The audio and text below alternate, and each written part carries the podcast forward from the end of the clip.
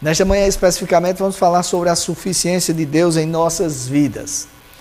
Para tanto, eu quero convidar você a abrir sua Bíblia, ligar seu celular, seu tablet, no Salmo 4, dos versos 6 ao verso 8.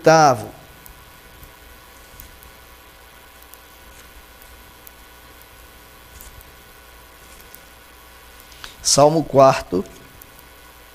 Você que está em casa. Inclusive, eu peço a você que compartilhe o link para que outras pessoas também possam meditar na palavra do Senhor. Dos versos 6 ao 8. Amém?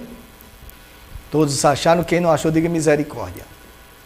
Bom, então, partindo do princípio que todos localizaram, eu vou ler. Diz assim o texto sagrado: Há muitos que dizem: Quem nos dará, quem nos dará a conhecer o bem.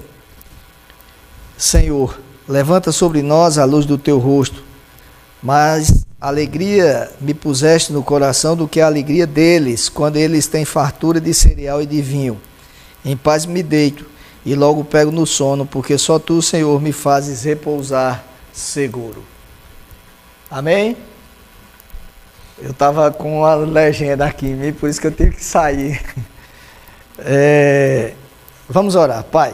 No nome do Senhor Jesus, te louvamos mais uma vez por esta manhã abençoada. Te louvamos porque neste dia se comemora o Dia dos Pais. Te louvamos pela vida de todos os pais aqui da igreja, aqueles que estão, que não são da igreja, que estão é, cultuando a Ti por meio do nosso canal na internet. Te pedimos no nome do Senhor Jesus que Tu abençoe a cada um, dando sabedoria dando condições de suprir suas famílias. E em especial com relação à tua palavra que acabamos de ler, pedimos que tu nos dê a graça de falar aquilo que ela quer nos dizer. Não seja eu, mas o Senhor a falar neste momento. Eu oro no nome do Senhor Jesus. Amém. Amém, queridos.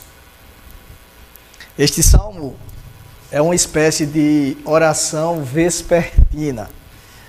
Ao final do dia, após refletir sobre aquilo que havia acontecido no dia, Davi proferiu as palavras constantes no saltério que acabamos de ler. Obviamente não lemos todo, mas em especial queremos destacar estas palavras que ele proferiu. E, mas se você observar, após rogar a ajuda de Deus e dar um aviso para os seus inimigos no Salmo, ele expressou a sua gratidão ao Senhor nas palavras constantes no versículo 7, que diz assim: Mais alegria me pusestes no coração do que a alegria deles quando eles têm fartura de cereal e de vinho.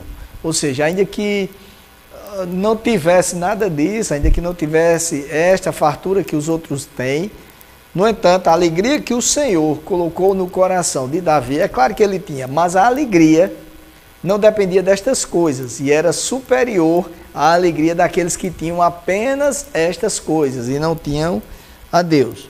E ao fazer isto, ao dizer isto, Davi nos remete ao desejo que habita com constância no coração da maioria das pessoas que é o de serem abençoadas. E abençoadas com bens materiais, conforme nós podemos inferir no versículo 7. Mas também abençoadas com, podemos estender sem querer forçar o texto, mas a verdade é esta, abençoadas com outras coisas que não se relacionam a Deus. Então as pessoas muitas vezes buscam bênçãos das mais variadas neste plano, aqui no térreo, sem se preocupar com o primeiro andar, com a vida eterna. E os dias atuais não diferem muito daqueles dias em que Davi proferiu estas palavras, escreveu estas palavras. Nós temos um desejo muito grande, esta é a realidade, de ser agraciado com coisas, agraciados com coisas materiais.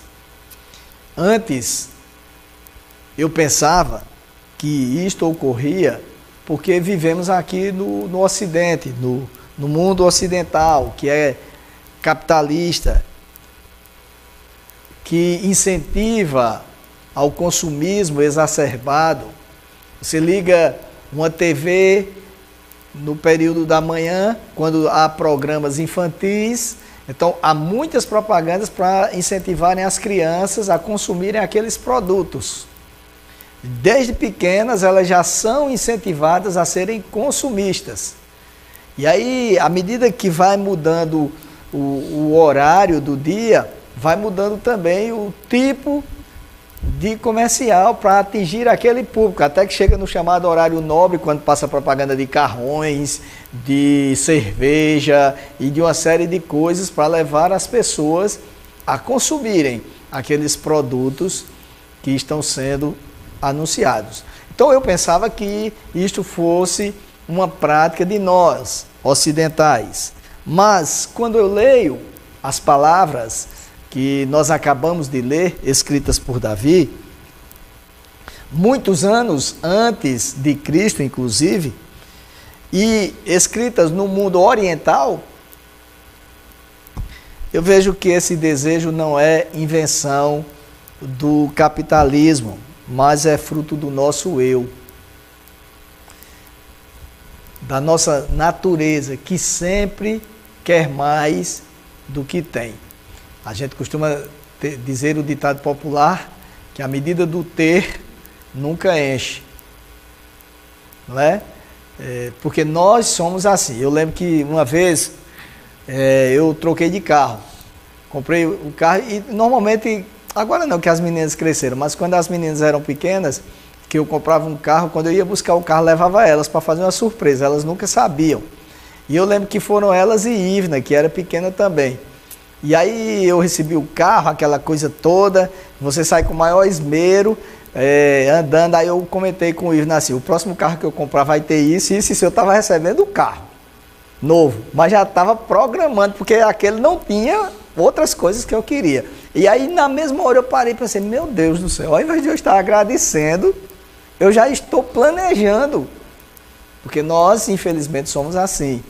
Né? Nós não nos satisfazemos com o que temos. E isto ocorre em qualquer área, é bom que se diga. Os nossos primeiros pais, Adão e Eva, tinham o jardim plantado no Éden ao dispor deles. Mas quiseram saber tanto quanto Deus, não se satisfizeram com tudo que Deus havia lhes dado. E por isto caíram, como nós conhecemos a história. O próprio Davi, que escreveu estas palavras, tinha à sua disposição riquezas e mulheres, que naquela época era permitido. No entanto, pecou quando quis a mulher de quem não lhe pertencia. Ou, a, ou melhor, a mulher de quem que pertencia a outra, que não lhe pertencia. O segundo livro de Samuel, a partir do capítulo 11, traz este relato para nós. Absalão filho de Davi, portanto príncipe, já que Davi era o rei, não se contentou com a posição que tinha e resolveu se insurgir contra o pai, se amotinar contra o pai, para tirar-lhe o poder, para assumir o reino, porque ele queria mais do que ser príncipe e não queria esperar também que talvez a sua chance chegasse um dia. Enfim, os exemplos são muitos. Eu penso que se Absalão fosse filho da rainha da Inglaterra, ele teria agido há muito tempo, porque a mulher está lá quase 100 anos e ninguém assume. Né? É, e como eu dizia, os exemplos são muitos.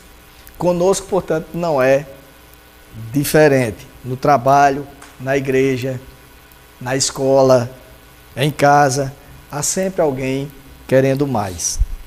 Entretanto, Davi como eu falei, que era rei e, portanto, detentor de bens e de posição,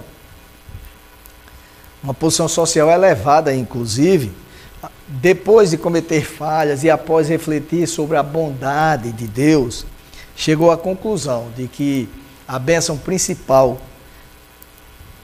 é, que é a bênção de Deus, é maior do que todas as coisas materiais. todas elas. Deus é aquele que nos dá tranquilidade. Quando estava sendo perseguido por Absalão, no episódio que eu falei, agora há pouco, em que este se amotinou contra o próprio pai para tirar-lhe o trono, Davi teve que fugir, como nós conhecemos a história, e no Salmo 3, no verso 5, quando ele estava distante de Jerusalém, escondendo-se de Absalão, no verso 5 ele escreveu o seguinte: Eu me deito e pego no sono. Acordo, porque o Senhor me sustenta. Já pensou o que é isso? Devia estar desesperado. O próprio filho querendo matá-lo. Além de ter perdido o trono, porque naquele momento Absalão já tinha usurpado o trono, além de ter perdido a condição de rei, tinha a dor maior de saber que isto tinha ocorrido porque o próprio filho encabeçou o movimento contrário a ele. Qualquer pessoa numa situação desta fica em desespero, não come, não dorme, se não qualquer pessoa, mas a grande maioria. Mas Davi disse: em plena fuga, eu me deito e durmo, acordo, porque o Senhor me sustenta. A paz que reinava no coração dele, Deus era suficiente para ele. Era muito mais do que trono, era muito mais do que bens materiais, era muito mais do que a posição que ele tinha. Ele tinha o Senhor cuidando dele. E depois ele escreveu no Salmo 16, no verso 9: Por isto o meu coração se alegra e o meu espírito exulta, até o meu corpo repousará seguro. Em outras palavras, Davi refletiu que Deus era suficiente para ele, como eu falei agora há pouco, assim como é para nós. E ainda que houvesse dificuldades que ele enfrentava, e ele enfrentou muitas, e muitas delas, diga-se de passagem, por causa das ações dele, ele colheu os frutos do que plantou mas ele tinha muitas dificuldades, ainda assim Deus cuidava dele sempre. E ao término da sua vida, quando elas é, chegasse ao final, Deus faria com que Davi fosse abençoado com a vida eterna. Por isso que ele diz: O meu corpo repousará seguro. Não há nada, meus amados, absolutamente nada, que possa substituir ou impedir a felicidade que nos é dada por Deus. Maior que, por maior que sejam as, as bênçãos que nós temos aqui no térreo, e elas são boas, eu não estou condenando quem as procura, mas por maiores que sejam, elas não são capazes de nos dar aquilo que só Deus pode nos dar. Por esta razão, no Salmo 23, o próprio Davi escreveu o texto, o verso primeiro que todos nós conhecemos: O Senhor é o meu pastor, nada me faltará. Isso literalmente, no original é assim: não sinto falta. E aí as pessoas às vezes pensam, nada me faltará, então ele está falando das coisas materiais. Mas quando, quando nós lemos do, do, do ponto de vista do original, não sinto falta, está se referindo ao próprio Deus na sua vida. Ele é suficiente, ele supre tudo, ele é aquele que nos deixa satisfeitos, plenos. Davi podia dizer isto porque apesar de ter falhado gravemente, como eu citei agora há pouco alguns exemplos, sabia que Deus levava em consideração os erros passados, mas mesmo olhando para o passado dele, levava em consideração principalmente o coração humilde, que se arrependia que reconhecia que havia errado e, portanto, desfrutava da misericórdia de Deus, do perdão de Deus. O Salmo 23 diz: Certamente bondade e misericórdia me seguirão por todos os dias da minha vida. Somente uma pessoa como Davi, que havia cometido erros graves, poderia experimentar a alegria de ter o Senhor Deus presente em sua vida. Eu não estou dizendo que quem não comete erros graves não pode experimentar da alegria. Quando eu digo isso, eu estou dizendo, como o apóstolo Paulo diz, onde abundou o pecado, superabundou a graça. As pessoas que erraram muito podem experimentar com muito mais prazer, com muito mais alegria. Aquilo, podem refletir naquilo que Deus fez nas suas vidas. E por isto mesmo é que Davi escreveu as palavras que nós, todas elas que nós estamos lendo até agora. Aí está a diferença entre Davi e a maioria das pessoas. Ele esteve profundamente abatido, arrasado, triste com o seu comportamento, tanto que no Salmo 51 ele se derrama totalmente expressando essa tristeza. Não havia felicidade plena na sua vida, porque ele sabia que havia errado, mas quando ele se humilhou diante do Senhor, tudo mudou.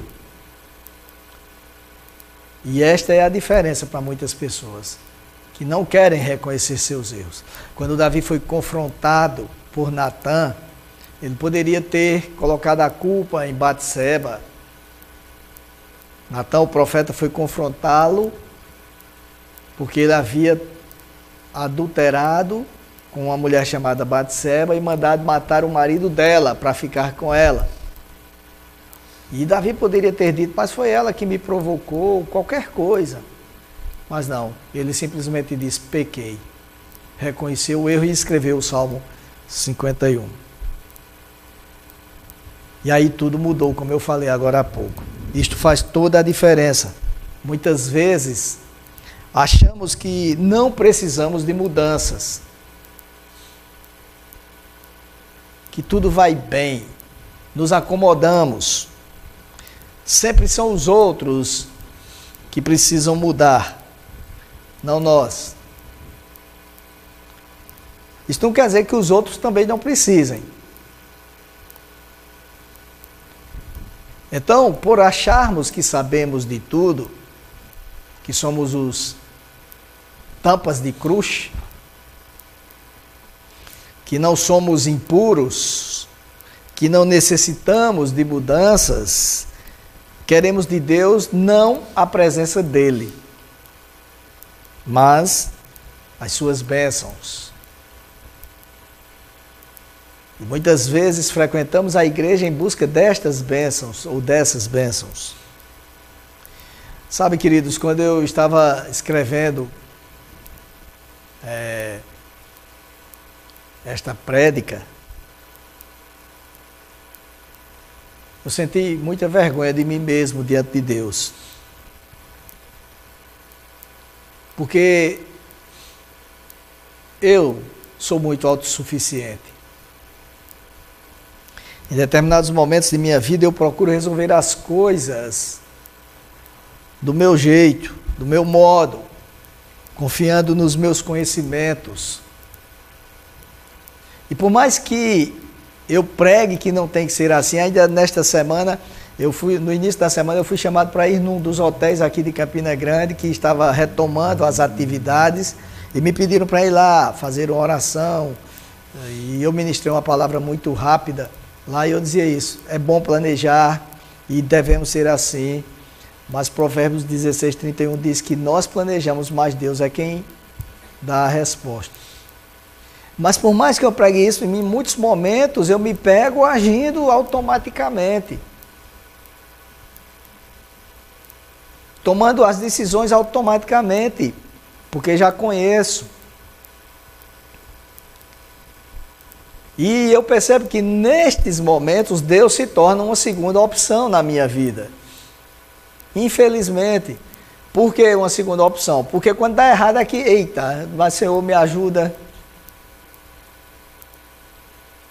Tomamos decisões no calor das emoções, agimos de acordo com a experiência que temos. Às vezes, sobre, sobre o pretexto de que não pode demorar. Mas nós sabemos que isto não dá certo. Aconteceu assim, por exemplo, com Saul. Que não esperou por Samuel. E aí o que chama a atenção é que Saul fez o que aparentemente seria correto, ofereceu sacrifícios a Deus. E Samuel diz assim: Deus não está preocupado não é em obediência, muito mais do que em sacrifício. E aí o que chama a atenção, o que entristece, o que causa arrepios é que ele diz assim: a rebeldia é semelhante ao pecado da feitiçaria. Diz Samuel. A autossuficiência nos leva a ser independentes, rebeldes em relação a Deus, a agir de acordo com a nossa vontade e não de acordo com a vontade de Deus, e isto é rebeldia em relação a Deus. Deus, meus amados, muitas vezes é colocado por nós numa distância muito grande. Muito grande. Estamos na igreja, envolvidos com todas as coisas da igreja, mas não estamos com Ele. Isto não quer dizer que sejamos desviados, que sejamos é, indiferentes a Deus, mas é que o nosso eu prevalece e nós não percebemos.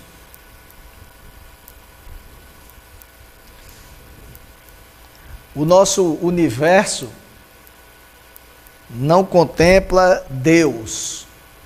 E é por isso que eu gosto da música de PG, Meu Universo. E que sempre quando eu canto aquilo, eu peço, Senhor, que seja uma oração, não seja uma mera canção. Porque no nosso universo, em muitos momentos, não há espaço para Deus. No nosso mundo há espaço para o namorado ou para a namorada, para a profissão, para a família, para os negócios, para o ministério. Às vezes a nossa vida é tudo isto, mas e Deus?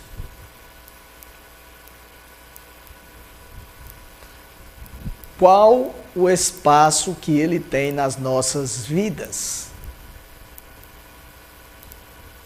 Aqui na igreja nós estamos envolvidos com muitos projetos que são, diga-se de passagens, de passagem, projetos excelentes que devem ser levados à frente.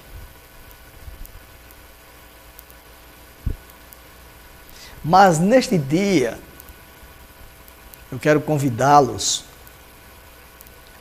a fazer parte de um projeto que não envolve a igreja como instituição. Quero lhe chamar a fazer parte de um projeto pessoal. E este projeto consiste em deixar que Deus seja parte integrante e prioritária do seu universo e do meu, que eu também estou no meio. O que eu estou dizendo é que você e eu devemos depender totalmente de Deus, mesmo naquelas coisas pequenas que a gente sabe como tirar de letra. Devemos direcionar nossas atitudes, nossas palavras, nossos planos, nossos sonhos, a educação de nossos filhos, o namoro, a profissão, enfim, tudo que temos ou tudo que desejamos ter para Deus, porque Ele é suficiente. Nós precisamos dele. O próprio Jesus nos ensina isso: busquem primeiro o reino de Deus e as demais coisas serão acrescentadas. Mas é interessante, é buscar o reino de Deus não para que essas demais coisas sejam acrescentadas, mas buscá-lo em primeiro lugar, porque ele deve ser a prioridade nas nossas vidas. Ele é suficiente para nós. Eu já disse aqui, mas vou repetir: muitas vezes eu tenho é, oportunidades de visitar lares que você olha e você vê os carros na garagem e fica olhando assim, qual que eu vou escolher? Cada carrão. Você olha para o jardim, para a piscina, a coisa mais linda. Você olha para os móveis todos finos, mas não há felicidade no lar. Não há. Mas eu também já tive a oportunidade de visitar lares muito pobres. Uma vez, na, naquelas campanhas de final de ano, que nós fazemos de distribuição de cesta básica, eu fui levar, na época com Ana, Cláudia, que era da igreja, levar algumas cestas para umas pessoas carentes e cheguei numa casa que não tinha onde sentar. Chegamos numa casa que não tinha onde sentar. Mas eu nunca esqueci da felicidade daquela mulher quando nos viu, dizendo como Deus gosta de mim, como Deus é bom. Porque nós estávamos levando uma cesta básica, Deus havia lembrado dela, feliz, em, feliz no Senhor, independentemente de ter ou não ter as coisas. Porque o Senhor é suficiente. Isso não quer dizer, não quer dizer que nós não possamos desejar sucesso nas nossas vidas. Não estou criticando isto. Não estou criticando quem obtém sucesso, não estou criticando quem tem bens materiais, não estou quem, criticando quem busca conseguir bens materiais. Nada disso. Porque tudo é bênção do Senhor. E a Bíblia nos ensina isto. O que eu estou criticando é colocar tudo isto em primeiro lugar em detrimento de um relacionamento com o Senhor. Eu não estou criticando tomarmos decisões que precisam ser tomadas. Até porque, se precisam ser tomadas, devem ser tomadas. Eu estou criticando tomá-las sem depender do Senhor. Eu não estou criticando fazer planos. Eu estou criticando fazer planos sem colocá-lo diante do colocá-los diante do Senhor. Eu não estou criticando que você tenha namorado, namorada, os que são solteiros, claro, os que são casados, tem que ser a namorada eterna ou namorada eterna. Eu estou criticando que eles sejam colocados como prioridade nas nossas vidas, em detrimento de um relacionamento com o Senhor. Eu quero lhe convidar nesta manhã a buscar a suficiência de Deus para a sua vida, não apenas nesta manhã, mas sempre. A nesta manhã, você comprometer-se a buscar a suficiência de Deus para a sua vida. E como é que eu busco? Dependendo dele.